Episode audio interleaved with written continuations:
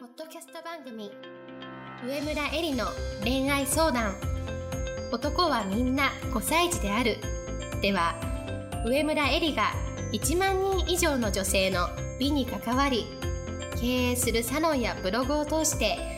3000人以上の男女の悩みを解決してきた経験から周りを輝かせて自分の輝き自己実現していくためのメソッドをお伝えしていきます。それでは今回の番組をお楽しみください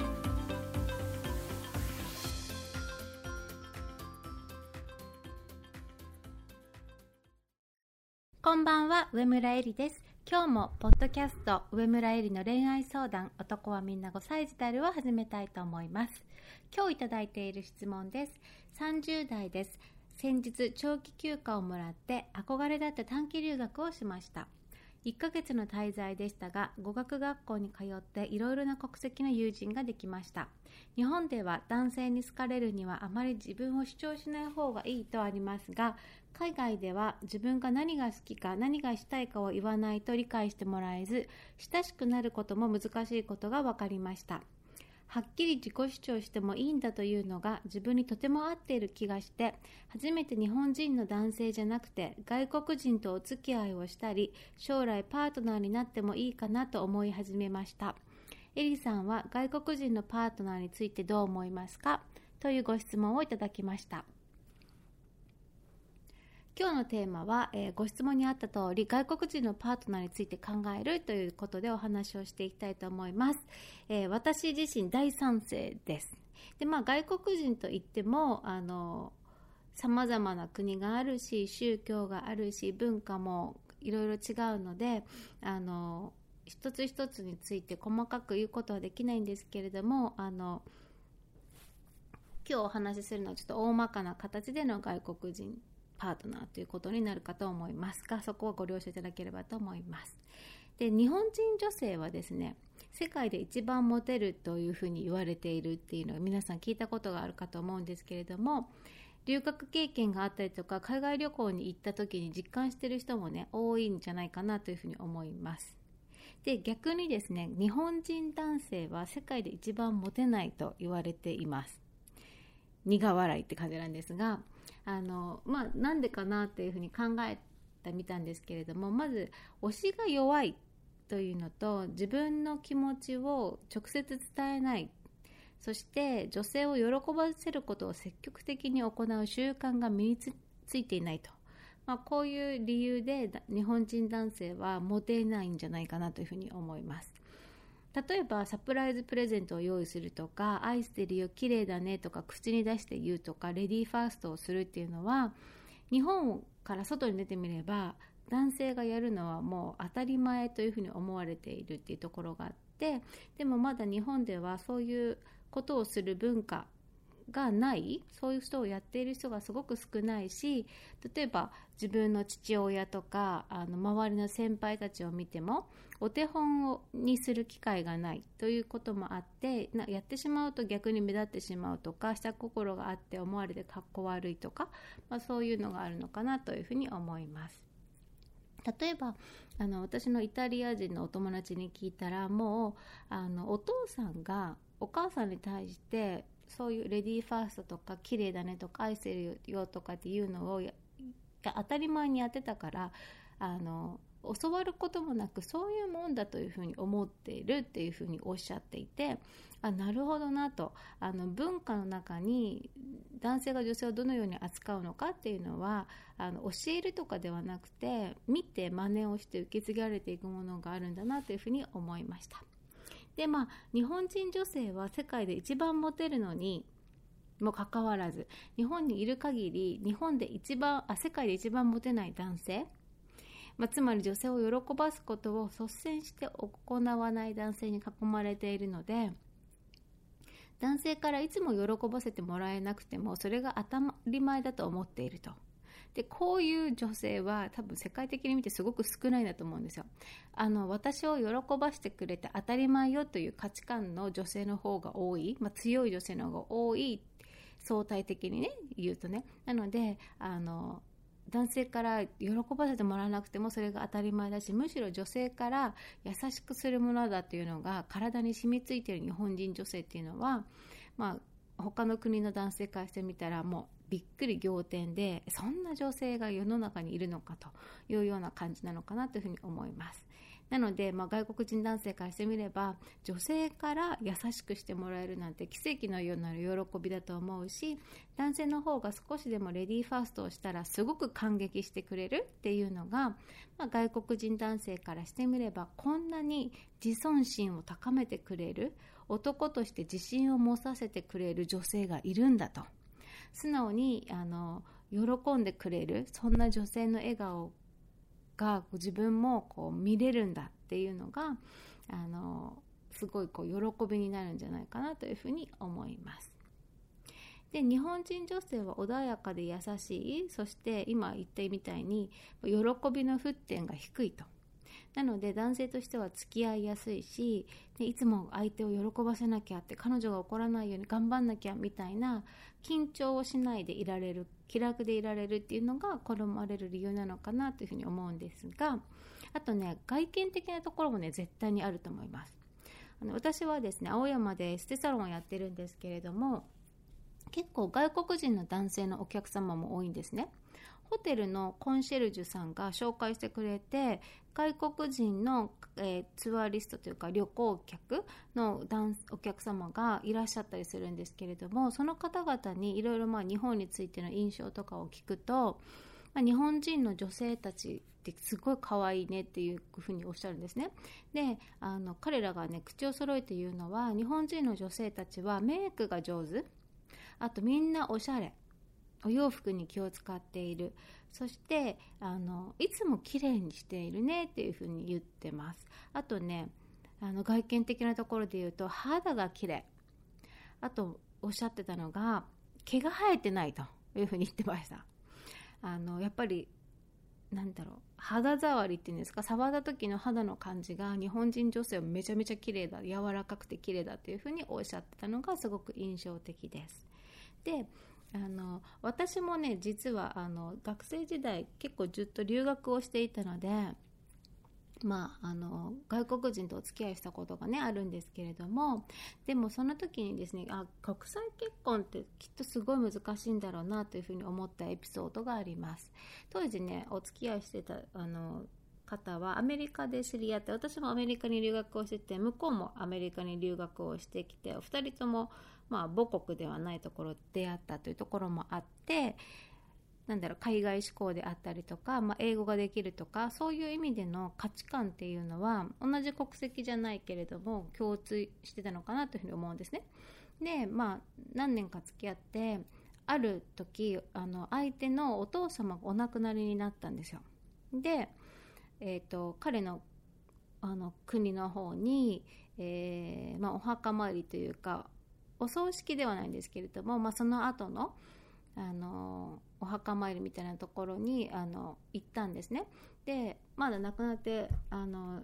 すぐだったので彼らの親戚とかも行ったんですけれどもその時にあの、まあ、全く言葉が通じないわけです。彼と彼の兄弟は、えっと、皆さん留学経験があるので英語ができるというので意思の疎通ができるしある程度価値観の共有というものができたんですけれども彼の、まあ、お母様も英語がそんなに上手じゃなかったしその親戚の方々は全く英語ができなかったので、まあ、意思の疎通が難しい。そしてこういう、まあ、誰かが亡くなったという悲しい場面でどのようにな表情をすればいいかどのように声をかけていいいけばいいかお悔やみの言葉は何と言えばいいのかそういうことって多分すごく宗教的だったりその文化独特のものがあると思うんですね。でそういうものに直面した時にあ国際結婚っていうのはすごい難しいなというふうに私は実感をしました。楽しいこと嬉しいことみたいな喜びの共有っていうのはある程度どこの国でも似ていると思うんですけれども人が亡くなったりとか悲しいとかっていう時にどのような態度をとるのかっていうのは多分国によってかなり違いがあると思うんですね。でこういう時にまああの自分が相手のパートナーとしてどのように振る舞うのがいいのかっていうのはすごく難しいところがあるなというのが私が思った印象なんです。でその時にまああ私はちょっと国際結婚は難しいかもしれないと思って、まあ、それだけが理由じゃないんですけれどもあの何年か続けていた関係を、まあ、解消する一つの理由に、ね、なったんじゃないかなというふうに思います。で、まあ、あの最近テレビを見てたらね「YOU は何しに日本へ」というテレビ番組があるのを皆さんご存知かと思うんですけれどもそういう番組を見ていると今までは外国人男性と付き合ったら日本人女性が、まあ、その外国人男性の国に行って結婚して過ごすみたいなのが多いのかなと思ってたんですけど最近は結構外国人男性が日本人女性と結婚して日本でね暮らすっていうのがあるんだなというふうに思って外国人男性の方が日本の文化にこう親しみを持って馴染んでいきたいという意思がある。そういうパターンもあるんだというのまあ、この番組の特徴っていうのもあると思うんですね。ニューは何し日本へという番組なんで。まあでもそういうのもあるんだなというので、今はいろいろな形のあの、まあ、国際結婚とか外国人パートナーを持つというパターンがあるなというふうには思いました。で私がですね、まあ、今回のご質問をいただいたに上であの2つあの思っていることというか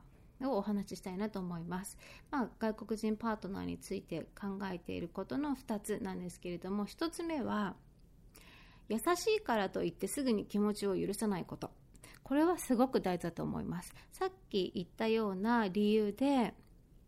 外国人男性は女性に対してめちゃめちゃ、えー、優しい態度が女性思いに映るような、え、仕草をするという文化を持って生きてきているんでその心にね相手に対してどのような敬意を称しているかを置いといたとしても態度として表すことが得意な人たちですと。では私たち女性日本人女性はそういうことをされてきていることがあんまりないので経験値が少ないのでちょっとでもあの優しくされるとすぐにあの相手の人は自分のことをすごく大切にしてくれているんだ好きなんだ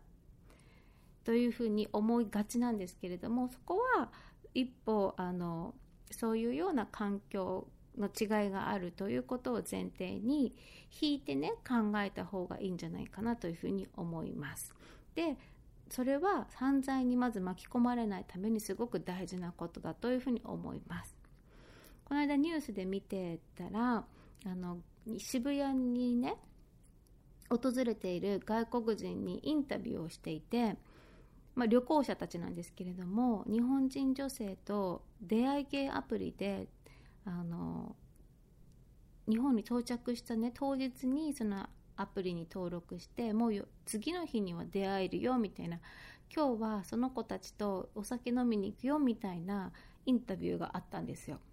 で私それを見てめちゃめちゃびっくりしたんですけれども、まあ、出会い系アプリを使ったことがないというちょっと古い人種だっていうことでの驚きもあると思うんですけれども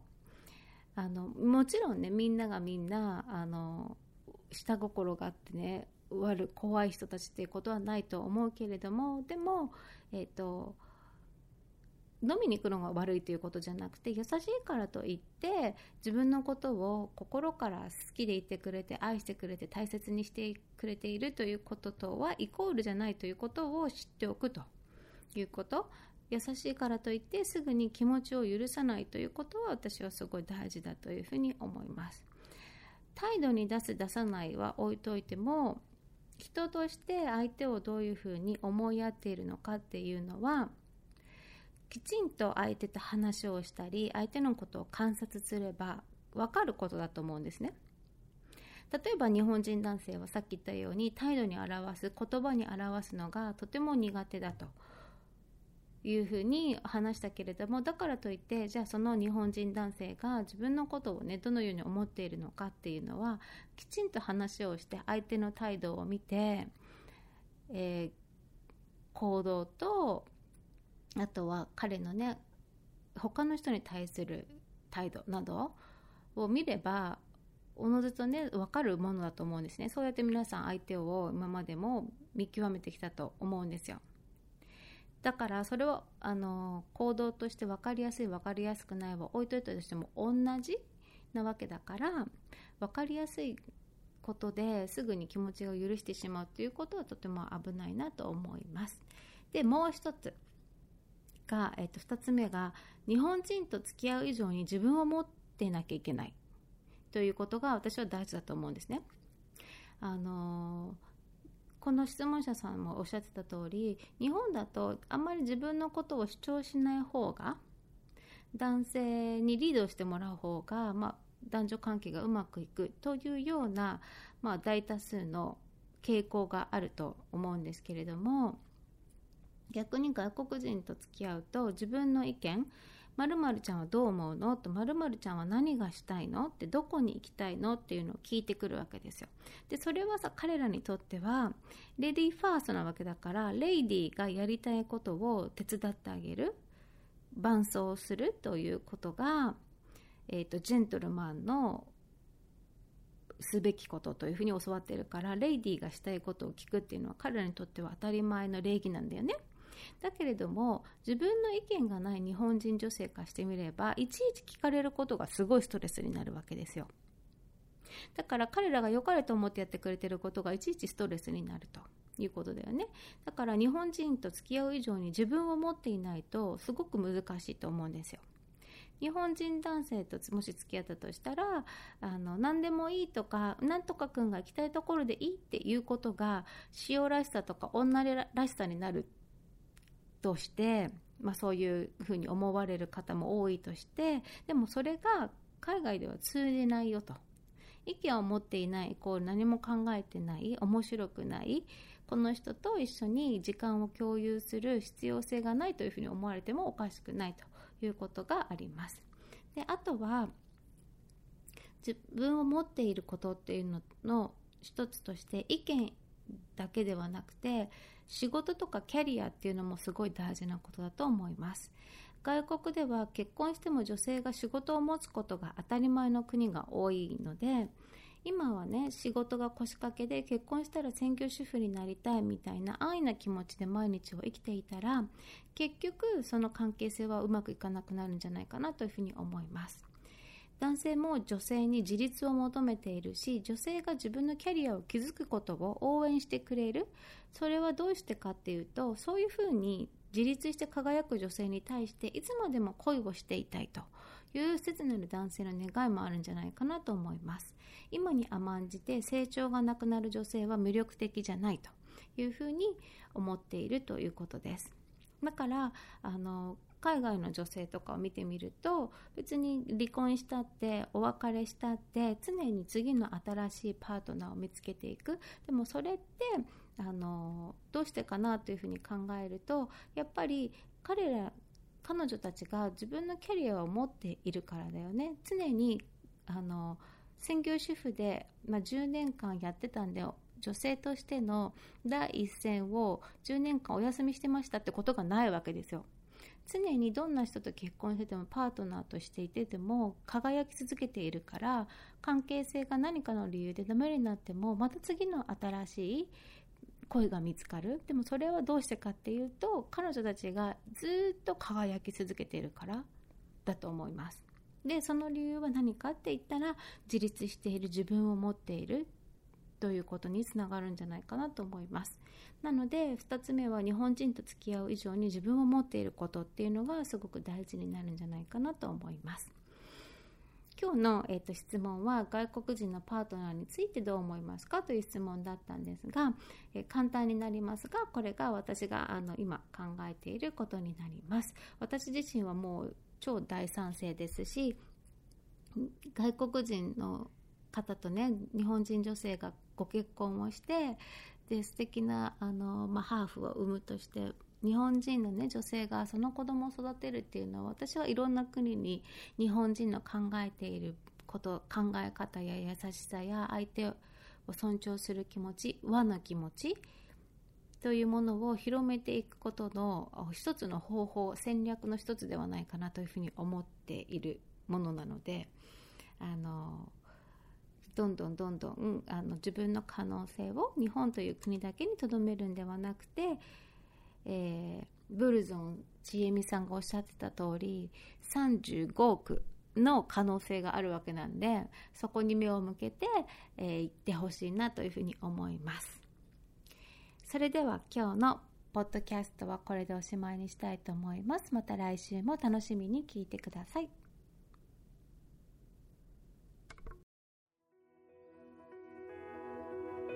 本日の番組はいかがでしたか？番組では上村えりに聞いてみたいことを募集しています。ご質問は web 検索で「上村えり」スペースウェブサイトと検索。ブログ内の問い合わせからご質問ください。またこのオフィシャルウェブサイトでは無料メルマガやブログを配信中です。次回も楽しみにお待ちください。